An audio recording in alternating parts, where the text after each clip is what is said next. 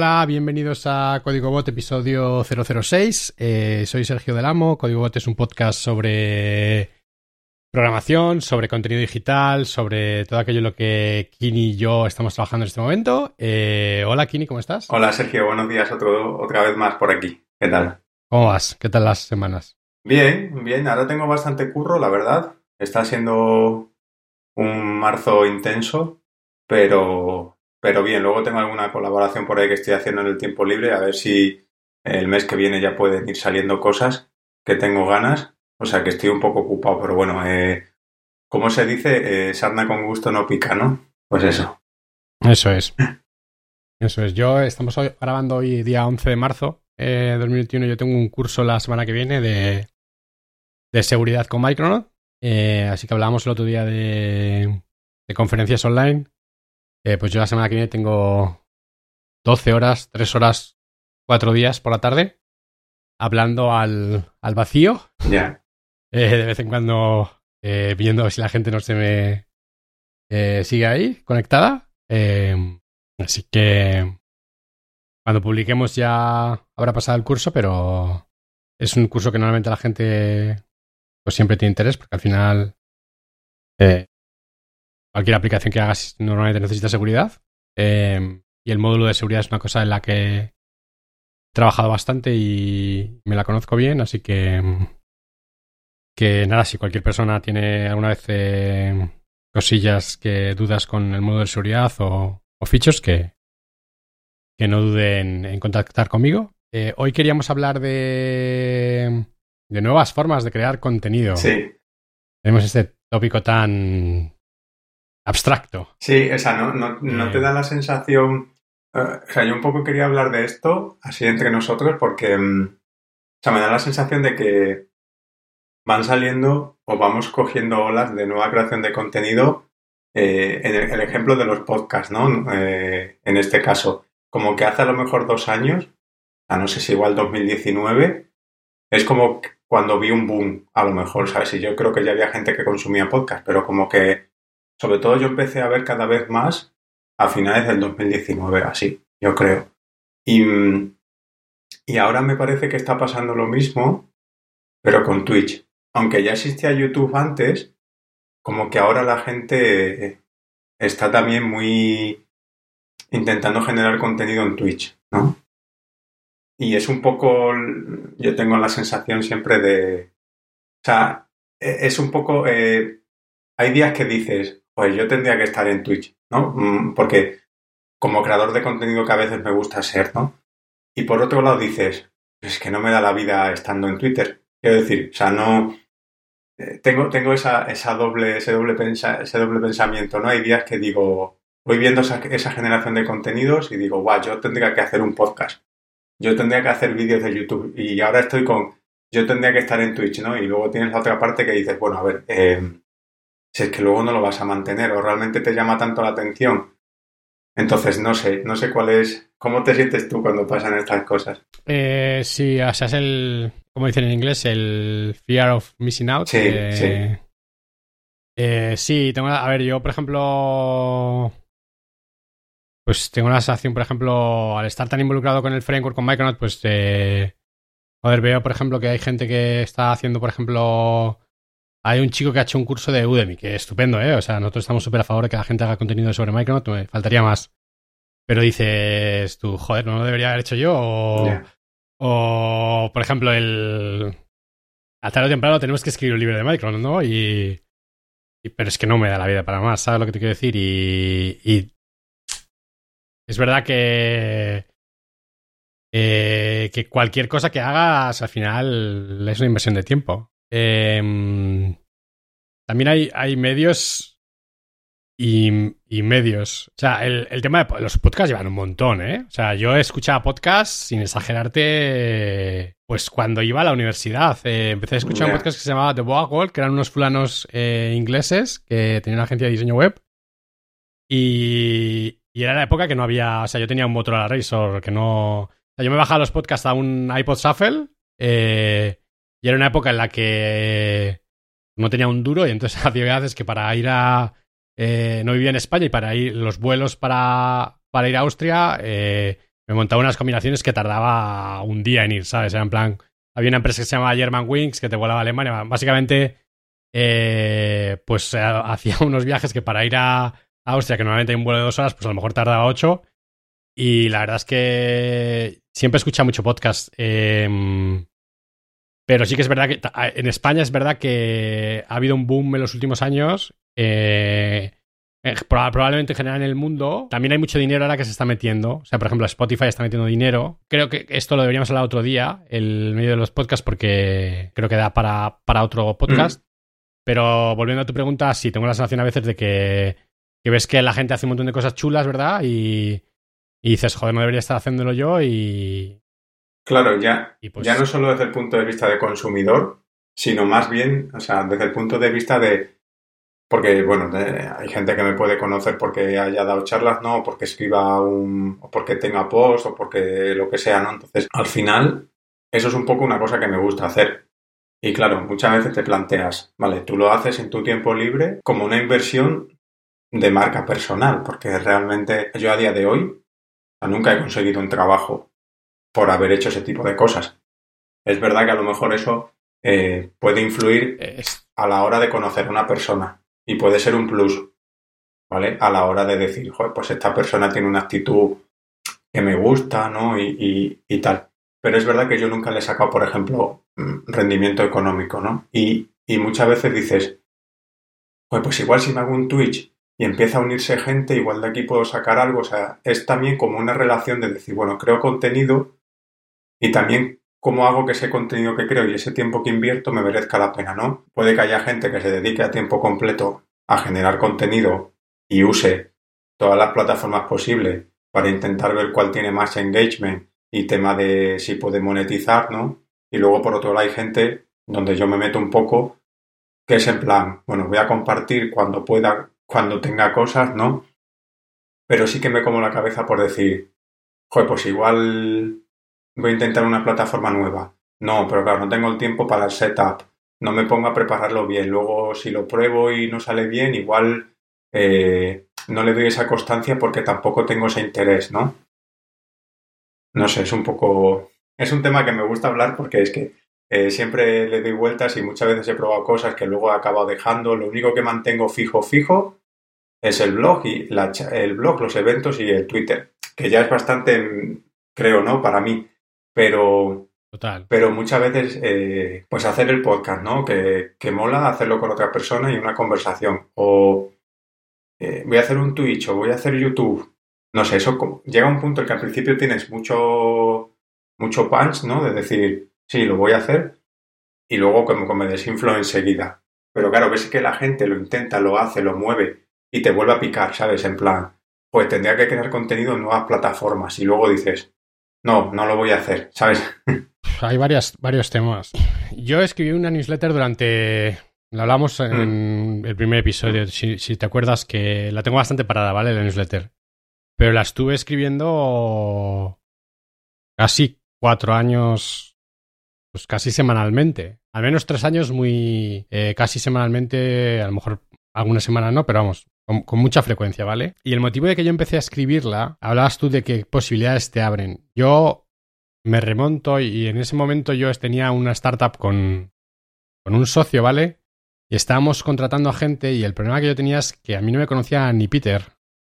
Era un completo desconocido. El tener marca personal, puedes caer mejor, peor, la gente piense que seas un capullo o lo que sea, pero yo sinceramente creo que si en algún momento tienes alguna aventura empresarial, te puede ayudar a contratar. Sobre todo en nuestro mundo que parece muy amplio, pero al final todo el mundo se conoce. Sí.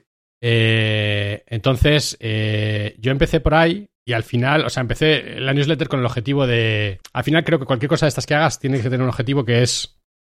Otro día, si quieres, hablamos de monitorización y métricas. Pero yo, mi objetivo, mi conclusión que he sacado es que lo tienes que hacer porque a ti te merezca la pena. Esto es un poco del topicazo, pero si no te merece a ti la pena personalmente, eh, vas a perder el interés, ¿vale? Porque al final la gente tampoco te lo tiene que agradecer, pero tampoco te lo van a agradecer, ¿vale? Eh, ni te lo van a agradecer ni, ni agradecido ni pagado, ¿no? Que se dice en el, en el refrán. Mm. Entonces, eh, a mí, por ejemplo, la newsletter se convirtió en, en una herramienta para forzarme a mí a, a escribir, ¿vale? Que por una parte creo que si pues al final escribes cada semana te fuerza a escribir mejor y también aprender, ¿vale? Mi newsletter era de mandar enlaces, entonces pues te obligaba a leer cosas y aprender cosas, ¿vale? Cuando tú hablas en conferencias, eh, al final el, el, topicazo es verdad, o sea, si quieres aprender una cosa, intenta explicársela a otro, Sí, eso es verdad. Entonces, cuando te fuerzas a hablar una conferencia, es una manera también un poco de tú aprender ese tema más en profundidad. Y lo mismo con el blog, ¿vale? Yo discrepo un poco de ti en que no te abra puertas. Yo, por ejemplo, mi trabajo en OCI, es verdad que la comunidad Groovy es muy pequeña, pero claro, yo llevaba dos o tres años escribiendo en la newsletter, ¿vale? Y cuando yo cerramos la, startup, ¿vale? Y, y mandé un email y yo, a mí nadie me dijo, mira, te hemos contratado porque escribes la newsletter y ya has dado alguna charla en el ecosistema, pero. Pero vamos, estoy 100% seguro que, que la gente me conocía, ¿sabes lo que te quiero decir? O sea, no era un desconocido que decía. Porque al final, cuando. Eh, hay siempre mucho el debate de. No tienes que tener un perfil de GitHub eh, público acojonante.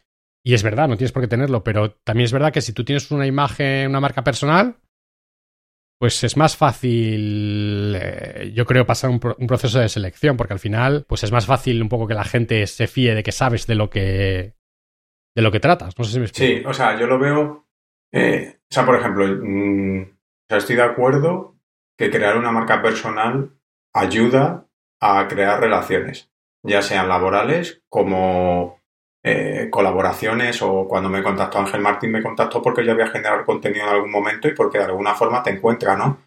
Entonces, ese tipo de cosas yo estoy de acuerdo que, que te beneficia. Luego, igualmente, eh, está la parte esa de ego, ¿no? Que también, pues, pues te gusta hacer cosas y luego la gente también lo valora, ¿no? En, general.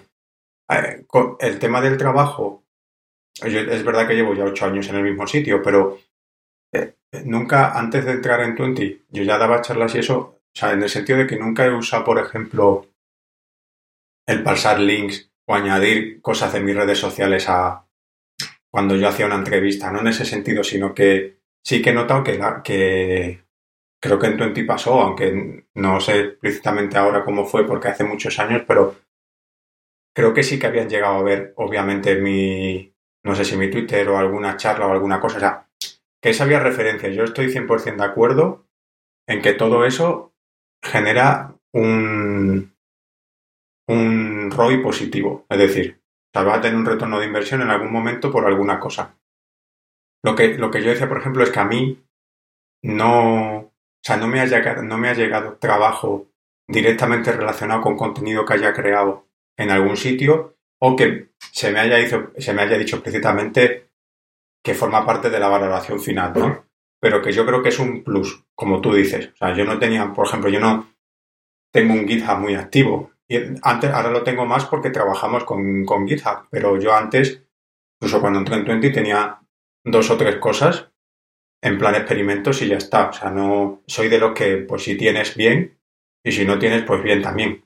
¿Sabes? O sea, no me, Sí, a ver, yo eh, ahora llevo tres en los últimos años trabajando en open source, pero si no trabajas en open source o haces cositas a tiempo comercial, pues es difícil que tengas un cap activo. Yo, vamos, yo soy de los que creo que cada vez en el mundo más en el que estamos, que hay que tener una marca personal, venderte, porque si no te vendes tú, eh, no te van a vender los demás y de verdad creo que yo estoy convencido que abre, abre muchas puertas y ahora, ahora el trabajo que tenemos muchas veces, eh, joder, en nuestra profesión está surgiendo toda la figura del developer evangelist, ¿no? Y, y, cada vez es más transversal. Por ejemplo, yo me acuerdo de mi primer trabajo que en Motorola que había claramente testers, había claramente desarrolladores y los desarrolladores no escribían, escribían cero test, luego los testers te escribían los tests y ahora como que todo está más mezclado, ¿verdad? Y el, eh, mucha gente no es simplemente desarrollador, que también al final eres evangelizador un poco de tu producto, de tu tecnología, de lo que hagas. Sí.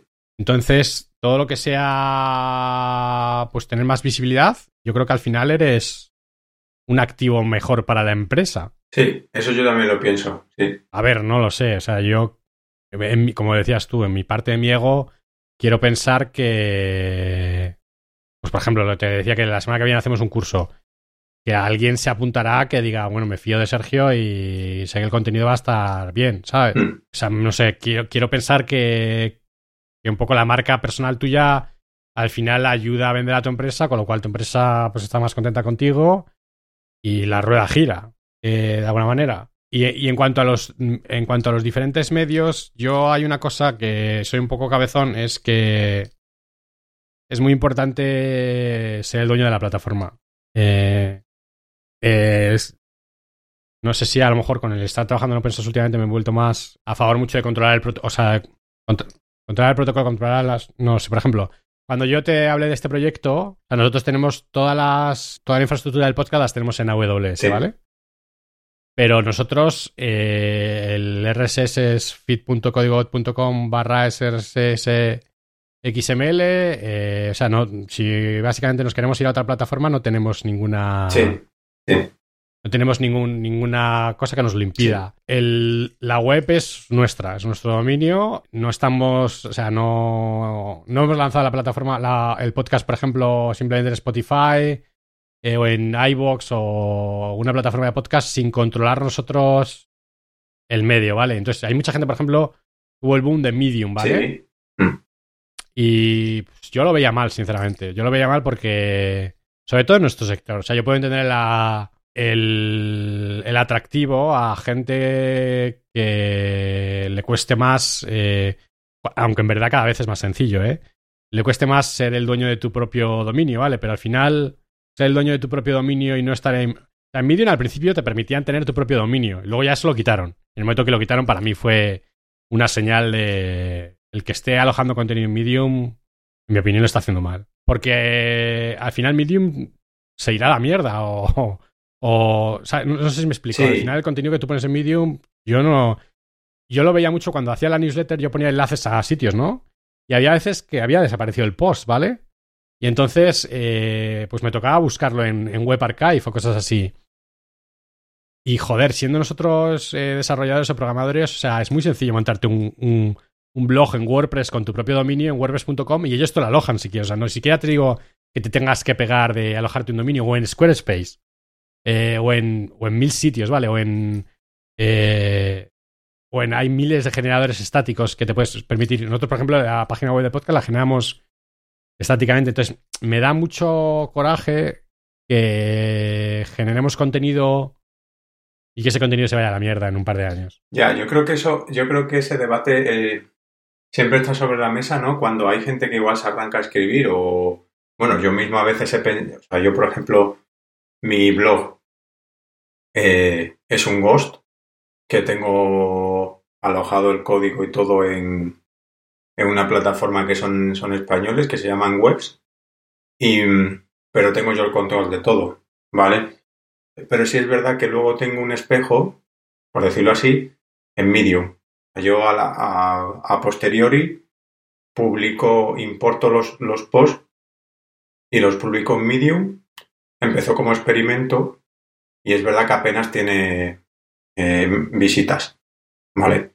Pero bueno, está ahí como... Pero no lo tengo como la fuente principal por el hecho de, de que prefiero controlarlo, ¿no? Y también porque eh, también te capan a veces los artículos que cuántos puedes leer y cosas así. O sea, digamos que siempre ha habido esa conversación, ¿no? En plan, bueno, uso una plataforma que ya exista, que a mí, por ejemplo, Medium y WordPress en ese sentido o sea, si miras, si miras más allá, no son lo mismo, pero en ese sentido, mm, si te la aloja WordPress, estoy un poco igual. Es decir, o sea, yo prefiero tener el control de la herramienta y luego su... Pero no, es lo no, no, no, claro, quiero decir que... Siempre que tú tengas el dominio, no es lo... O sea, tú puedes tener el web en WordPress. A mí si Medium te dejara poner el dominio como te dejaban eh, originalmente, pues al final tú, tú esos contenidos, si te lo dejan exportarlo, tú puedes llegar y, oye, si Medium cierra, pues me exporto el contenido y me lo publico a mi blog como contenido estático y, y chimpún. Mm.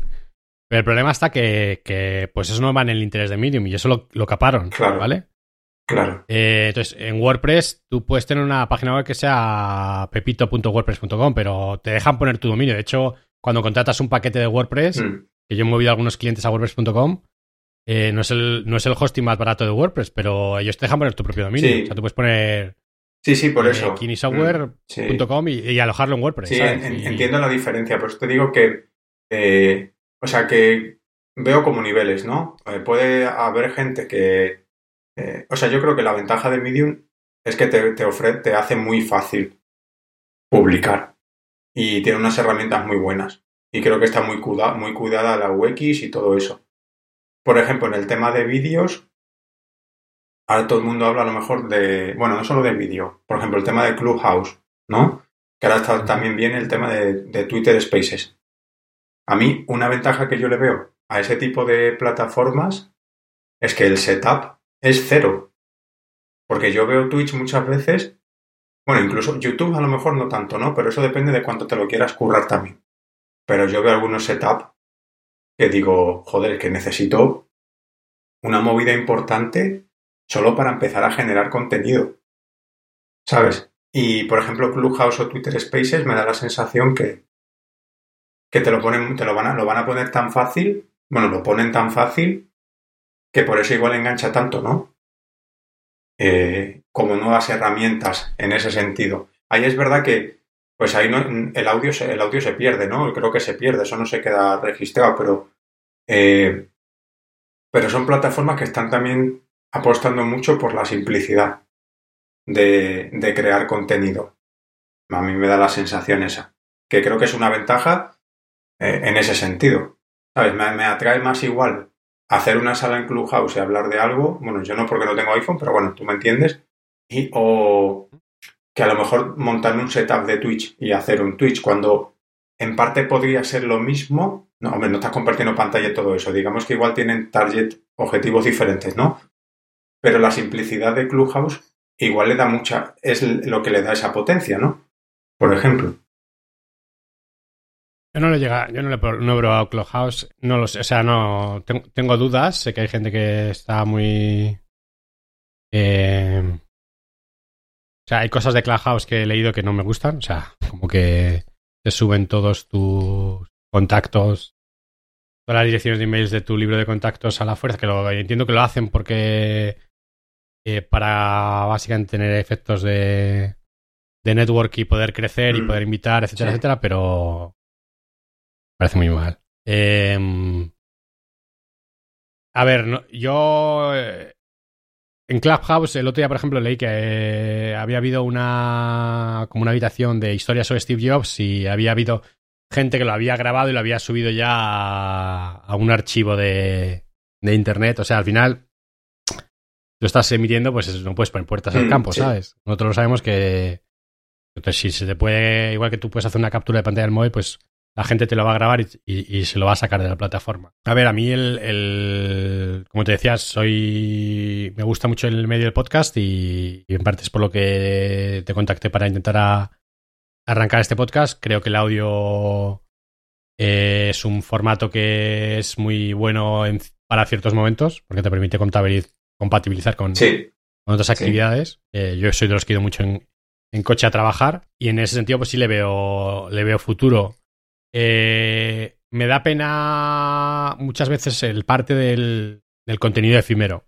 Por ejemplo, en Twitter hay un montón de hilos que... A ver, parte de la belleza eh, que en verdad el contenido de Twitter no es efímero, porque en teoría está ahí, ¿no? Y tú puedes volver atrás, pero es muy... Muy complicado de llegar o de... O de muy propio, muy complicado de llegar. ¿sabes? Si ves unos hilos increíbles de gente que, que si pusieras en un blog post o en su web o lo que sea, pues no sé, me parece que... Entiendo, que entiendo por qué la gente lo pone en hilos, ¿eh? lo, entiendo, perfectamente porque en el mundo en el que estamos tiene más visibilidad si lo pones en un hilo que si lo pones en tu web, pero por una parte, no lo sé, por ejemplo, me da la sensación esta también cuando nosotros tenemos un foro para las comunidades, ¿no? Y al final, eh, todos estos foros de como Slack o como Gitter tenemos nosotros, etcétera, etcétera, todo ese contenido se pierde, ¿sabes? O se pierde o no hay Dios quien lo encuentre. Eh, entonces el que vuelve detrás vuelve a hacer la misma pregunta que el que hizo hace dos meses. O sea, es como que... No sé si me explico. O sea, Stack Overflow es, en mi opinión, es increíble y es eh, fue para mí bestial y es contenido que siempre está ahí, ¿vale? pero luego la gente queremos foros. no sé si me explico. O sea, en verdad, todos vemos el valor en el que el contenido esté ahí perpetuo, pero luego nos metemos en los foros de las comunidades, escribimos los foros. Eh, y ese contenido al final se pierde. No sé, es como si que. Como que estamos reinventando la rueda constantemente. Sí, o sea, por ejemplo, eso. Em, o sea, eh, no quiero abrir el melón este tan grande porque nos acercamos a la media hora, pero es una cosa que, que también se puede hablar en otro momento porque a mí, por ejemplo, con Alexa me ha pasado el hecho de hay un propio, hay un foro propio de desarrolladores eh, para, para la gente que hace skills que está muy activo de preguntas, no tan activo de respuestas, porque está oficialmente supervisado por Amazon, pero el ritmo que tienen o la gente que tienen, pues da para lo que da, ¿no? Y, y entonces muchas veces digo, me pongo a buscar y luego encuentras Stack Overflow. O a la misma vez igual tienen un, un Contact Me que tiene un SLA de respuesta. Con lo cual hay gente que igual pasa por ahí, como yo a veces lo he hecho, en vez de ir al foro. O sea, creo que tener todos esos canales no, no lo veo como una ventaja, en el sentido de que la información está súper diluida y se acaba perdiendo cuando al final el objetivo de tener esas herramientas tiene que ser que esa información esté para la gente que tenga los problemas, los mismos problemas o parecidos, para que eso sea totalmente accesible y que sea eh, que sirva para todos, ¿no? O sea, si tú tienes Stack Overflow y creas una comunidad de Alexa, por ejemplo, en Stack Overflow, pero luego tienes el foro oficial de, de Stack Overflow, de Alexa, perdón, para Amazon, ¿sabes lo que te digo? No, no sé si va relacionado con lo que tú dices, porque eh, entiendo que a lo mejor que te sientes obligado a que tienes que tener un foro a la fuerza. O igual puedes tener un hilo en Stack Overflow que tú también lo supervises, ¿sabes? Pero como que igual te sientes obligado que tienes que tener un foro ah, gestionado por ti, alojado por ti, porque es como lo que es lo que tienes que hacer, ¿no? Cuando a lo mejor la gente está preguntando mucho más que en Stack Overflow que en el foro oficial. a ver, esto es otro tema, eh, un poco relacionado con, pues, con los chats y con... Al final los foros no dejan de ser los chats que tenemos todos en nuestras empresas y eh, cuánto bien y cuánto mal hacen. Y sí, estoy de acuerdo. Lo, voy a poner y otro día, si quieres, lo, lo hablamos. Eh, con más detalle. y respecto a lo de probar nuevos medios, volviendo un poco al, al contenido original. A ver, eh, yo, por ejemplo, para pues toda la parte de audio y de. Sobre, más que de audio, de vídeo, probablemente. Eh, pues em, la distribución, el alojamiento y todo eso ha sido hasta ahora tan, costoso que entiendo el atractivo de las plataformas, ¿vale? Em, pero jorobar, el que parezca que en el mundo, o sea, que en lo abierto que es Internet, vídeo sea YouTube, ¿vale? Ahora está Twitch un poco como una alternativa, ¿verdad? Pero... Pero hasta hace poco era como que si, o sea, hacías un vídeo era YouTube o, nada. O sea, o sea estaba Wistia, había un par de proveedores en plan... Estaba Vimeo y tal, pero hay algún momento que era Claro, al final. Tienes que estar en YouTube. Y al final estar en YouTube, pues es como estar en el App Store o estar en Google Play. Pues no dejas de estar en una plataforma con las reglas del gestor de la plataforma y, y, con los algoritmos que incentivan según qué cosas, etcétera, etcétera. Entonces no sé. Joder, es un poco, me siento un poco defraudado con, con lo que podría ser Internet y, y, y en qué hemos quedado, ¿vale? Por lo menos en, en esa parte, ¿sabes? Como que, no sé, o sea... Sí, que cada uno se monta su casino y ya está. Claro, o sea, como que buscando el corralito buscando lo suyo. del vídeo del vídeo Google y y yo en Twitch no, no, consumo mucho. Twitch sobre todo la gente lo utiliza para streaming, ¿verdad? Sí, o sea, son directos. O sea, Twitch son directos y luego quedan los vídeos disponibles durante un tiempo limitado. Pero entiendo que esa gente a lo mejor... está enfocado, está enfocado al directo. Y hacer directo eh, cuanto más mejor. Es decir, como si tuvieras un programa diario. un poco o algo así. La sustitución de la televisión, por así decirlo, ¿no? Sí, eso es. Sí.